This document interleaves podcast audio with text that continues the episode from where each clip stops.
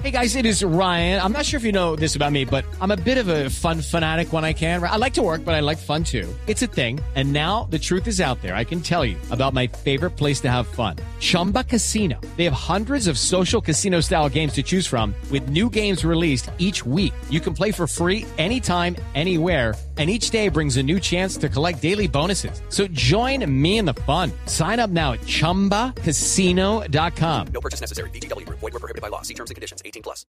Son las 2 de la tarde, 30 minutos. Aquí están las noticias. Crece la amenaza del Zika en Colombia. 560 mujeres embarazadas están bajo estricta observación médica ante repercusiones y se vigilan 12 nuevas relaciones con casos de Guillain-Barré. Laura Quisera.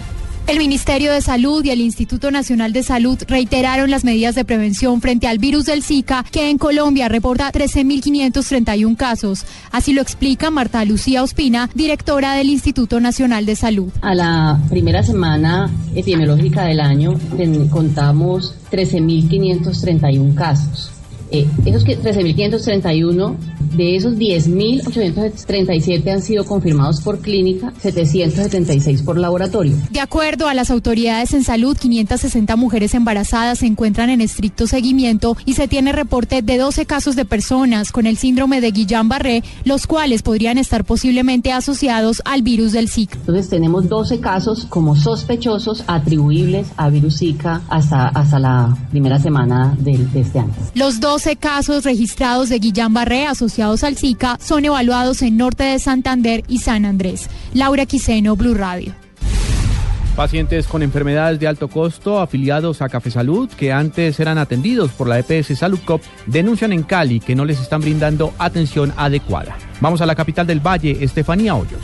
Los problemas por la mala atención en Café Salud en sus sedes en Cali han provocado el rechazo de los usuarios, ya que a pesar de interponer acciones judiciales no son bien atendidos. Estos son algunos de los reclamos que hacen los beneficiarios. Nada nos han dado, la alimentación tampoco, la cama tampoco. Aparte de eso, ellos respondieron en el juzgado, acá tengo dos órdenes de desacato. Las incapacidades, ¿no? Tres incapacidades, igual las llevamos allá a la regional donde es que se llevan, pero como hubo ese cambio y nunca nos dijeron si el que no le alcanzaron a desembolsar tiene que moverse o hacer algo. A esta hora continúan reunidos en Cali el defensor del paciente de la ciudad y el gerente de calidad de Café Salud para buscar soluciones a los pacientes de esta entidad en la capital del Valle. Desde Cali, Estefanía Hoyos, Valencia, Blue Radio. Las Naciones Unidas respaldan que observadores de la CELAC hagan parte de la misión política que verificará el cese al fuego bilateral y dejación de armas por parte de las FARC. En Washington, Paola Ochoa. Esta tarde salió un comunicado que viene de la oficina de Ban Ki-moon, el secretario general de la Organización de Naciones Unidas, en donde dice que la ONU y el secretario en particular acoge con beneplácito el comunicado conjunto del gobierno de Colombia con las FARC sobre la decisión que se anunció ayer en La Habana de pedir al Consejo de Seguridad de la ONU que establezca una misión política en Colombia. La misión constituiría el componente internacional de un mecanismo tripartito para supervisar y verificar un futuro acuerdo sobre un alto al cese al fuego bilateral y definitivo por fin entre las hostilidades. Dice el secretario general que también da la bienvenida a petición de las partes de los miembros de la comunidad de estados latinoamericanos y caribeños, la CELAC, para contribuir a observadores internacionales que puedan mirar efectivamente lo establecido por las Naciones Unidas. Desde Washington, Paolo Ochoa, Blue por primera vez en el juicio contra el exalcalde de Bogotá, Samuel Moreno, el contratista Emilio Tapia, a cuyos familiares le fueron otorgadas medidas de protección, rendirá como testigo. María Camila Orozco.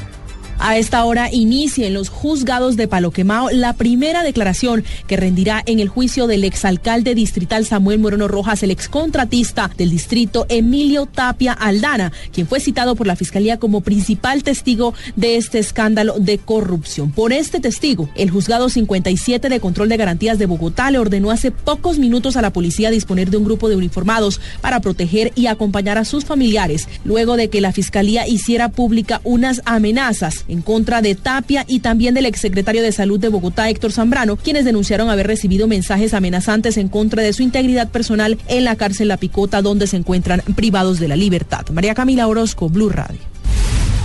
Petróleo lanzó una alerta al advertir que hay zonas del país en donde no alcanzan los cupos del gobierno para abastecer de gasolina. María Camila Correa. El director ejecutivo nacional de Fendi Petróleo le hizo un llamado al gobierno nacional para hacer un aumento real de los cupos de combustible asignados a varias regiones del país donde no dan abasto. La Guajira también tiene ese problema, eh, el tema del Chocó, por eso lado también tiene un problema de abastecimiento. Son esos municipios, esos departamentos que eh, han tenido inconvenientes con, con el tema de combustible. Según Fendi Petróleo, otras zonas del país como Arauca y Pasto también tienen problemas de desabastecimiento. María Camila Correa, Blue Radio.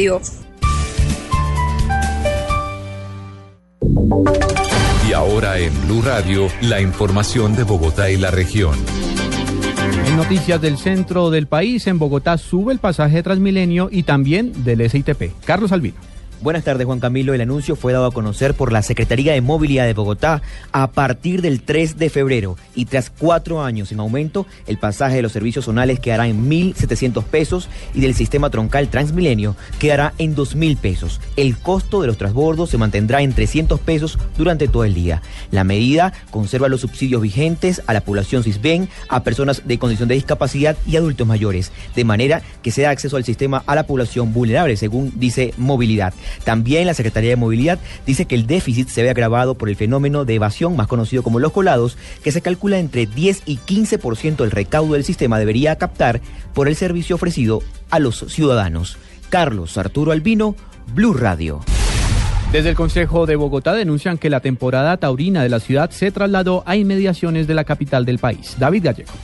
El traslado de la temporada taurina para Bogotá a Puente Piedra, Cundinamarca, del 16 al 30 de enero, lo consideraron como una estrategia burda en el Consejo de Bogotá. Esto para evadir la ley y continuar con la crueldad taurina, pues los animales deben de ser protegidos y nunca agredidos, enfatizó el concejal Marco Fidel Ramírez del partido Opción Ciudadana. Igualmente, el concejal criticó que en dicha temporada taurina se regale un cuento infantil ilustrado contando la historia del toro bravo, desde que nace hasta que sale a la plaza, proyectándose en los niños la cultura de la muerte que es subyacente al toreo. Finalmente, Ramírez solicita que se investigue este hecho y se apliquen las sanciones respectivas a las autoridades locales y a los organizadores del evento por estar incurriendo en delitos contra la vida, la integridad física y emocional de los animales. David Gallego Trujillo, Blue Radio. Dos de la tarde, 37 minutos. Ampliación de estas y otras informaciones en blueradio.com. Continúen con Blog Deportivo.